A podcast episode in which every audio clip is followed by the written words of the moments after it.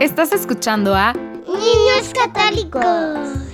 El podcast que semana a semana Catholic Sprouts trae para ti y tu familia. Plantemos semillas de fe.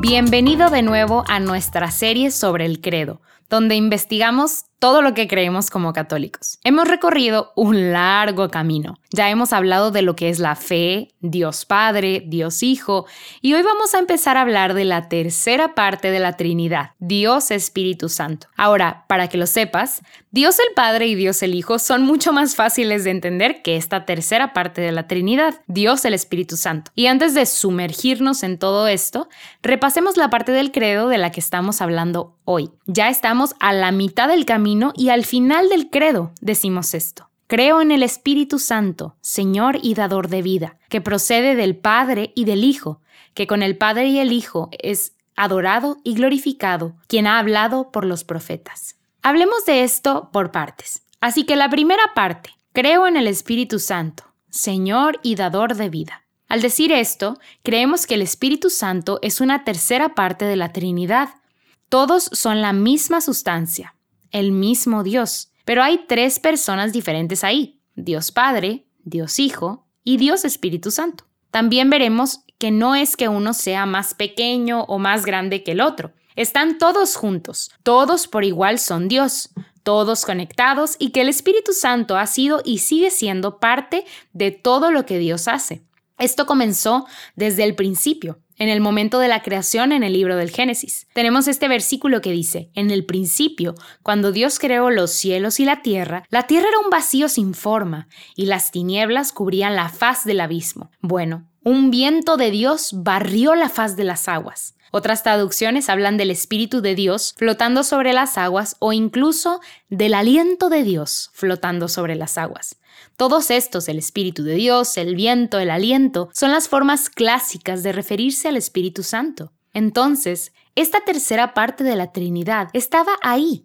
Ahora, muchas personas religiosas muy inteligentes a lo largo de la historia católica han tratado de explicar qué es el Espíritu Santo y de dónde vino el Espíritu Santo. Y por supuesto, esto, una vez más, es un misterio del que nunca llegaremos al fondo. Pero lo que han llegado a entender es que existen estas dos personas de la Trinidad, Dios el Padre y Dios el Hijo. Y desde el principio de los tiempos, estas dos partes de Dios han sido una comunidad de amor y están conectadas. Ahora, esto podría hacer que parezca que Dios el Padre y Dios el Hijo existieron antes del Espíritu Santo, pero esto no es cierto. Misteriosamente, los tres siempre han existido. Entonces, cuando decimos que el Espíritu Santo está activo en nuestra iglesia o que somos movidos por el Espíritu Santo o el Espíritu de Dios, estamos envueltos en esa entrega de amor entre las dos personas, Dios el Padre y Dios el Hijo. Entonces, ¿no es increíble esto? Cuando decimos que Dios es amor, queremos decir que su amor es tan poderoso que formó otra parte de Dios,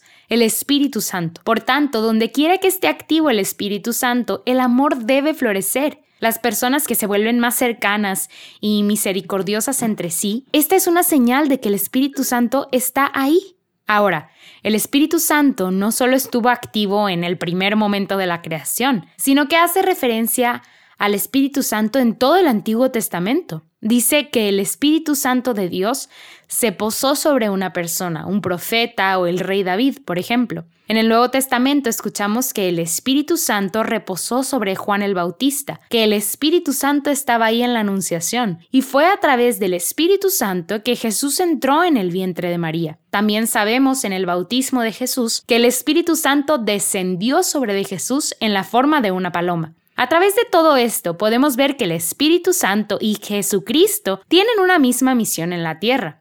Todo lo que Jesús predicó y enseñó mientras estuvo aquí se continúa mediante la obra del Espíritu Santo. El gran momento en el que el Espíritu Santo vino y se hizo accesible para todos en nuestra iglesia fue en Pentecostés. A menudo nos referimos a Pentecostés como el cumpleaños de nuestra iglesia, cuando nació. Entonces, ¿qué pasó en Pentecostés? Bueno, Jesús había resucitado de entre los muertos. Él se había quedado, pero luego se fue y ascendió de nuevo al cielo. Y cuando Jesús se fue, los discípulos estaban aterrorizados nuevamente. Me refiero a que los romanos habían crucificado a Jesús.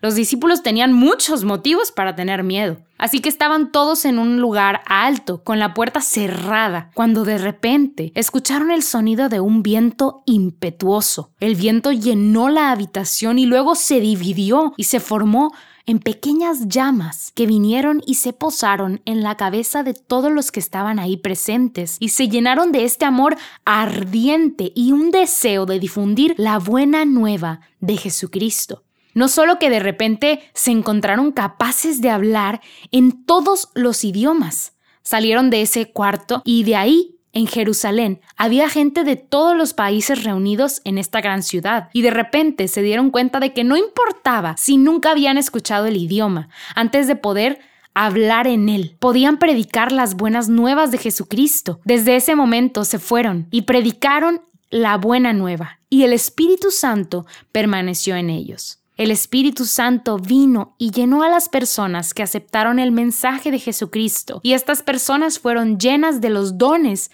del Espíritu Santo. Ahora, a veces es difícil entender todas las formas en que el Espíritu Santo actúa en nuestras vidas y en nuestra iglesia, pero sabemos que hay dones específicos que podemos recibir del Espíritu Santo. Estos dones incluyen el temor de Dios, la sabiduría, el entendimiento, el consejo, la ciencia, la fortaleza y la piedad. También sabemos que hay un trabajo específico que el Espíritu Santo ha hecho a lo largo de la historia y continúa haciendo. Decimos en el credo que el Espíritu Santo habló a través de los profetas en el Antiguo Testamento. Tenemos libros que escribieron los profetas, incluidos Isaías, Ezequiel y muchos otros. Ellos escribieron estos libros y mientras escribían estaba escrito por su mano, pero era el Espíritu de Dios, el Espíritu Santo, el que movía en sus corazones y les enseñaba qué escribir. Por eso las escrituras son sagradas. El Espíritu Santo también estuvo activo cuando se escribió el Nuevo Testamento.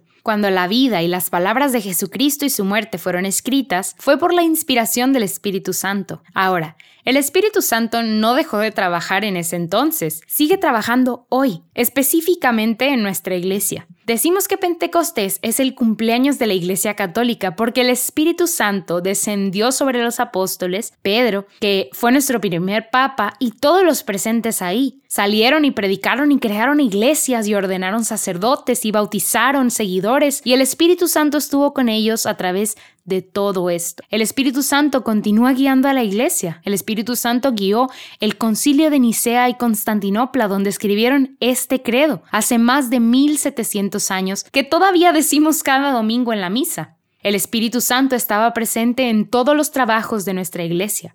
Ahora bien, ¿significa esto que nuestra iglesia es perfecta? No porque está formada por seres humanos. Pero sí significa que, como un gran barco, el Espíritu Santo es el viento que sopla en las velas de este barco y nos guiará sin importar los problemas que puedan tener las personas. Hoy esto es lo último en lo que quiero que pienses. El Espíritu Santo está activo, no solo en la iglesia en general, sino también en tu corazón. Cuando fuiste bautizado, el pecado original fue lavado. Naciste de nuevo como hijo o hija de Dios y también fuiste bautizado en la misión misma de Jesucristo, que por supuesto es compartido por el Espíritu Santo. Fuiste bautizado en tu llamado a servir al mundo como sacerdote, profeta y rey, para traer la santidad, el mensaje de Dios y para ser un rey siervo como lo fue Jesús. Pero no podrás hacer estas cosas sin los dones del Espíritu Santo. Al igual que los apóstoles estaban encerrados en esta habitación aterrorizados, solo pudieron ir y difundir el mensaje de Jesucristo después de haber recibido el don del Espíritu Santo en Pentecostés. Y entonces tenemos que pedirlo. Necesitamos pedir los dones del Espíritu Santo, que el mismísimo Espíritu Santo entre en nuestras vidas, encienda nuestros corazones con su amor.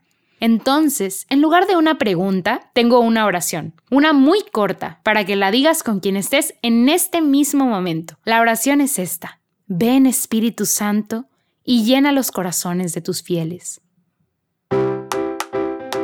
Ya fue todo por hoy familias. La próxima semana seguiremos conociendo más del credo, por lo cual te esperamos aquí mismo en Niños Católicos, el podcast en español de Catholic Sprouts.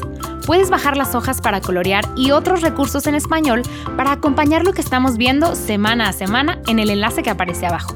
Aprovecha lo que hoy vimos para crecer en tu fe esta semana.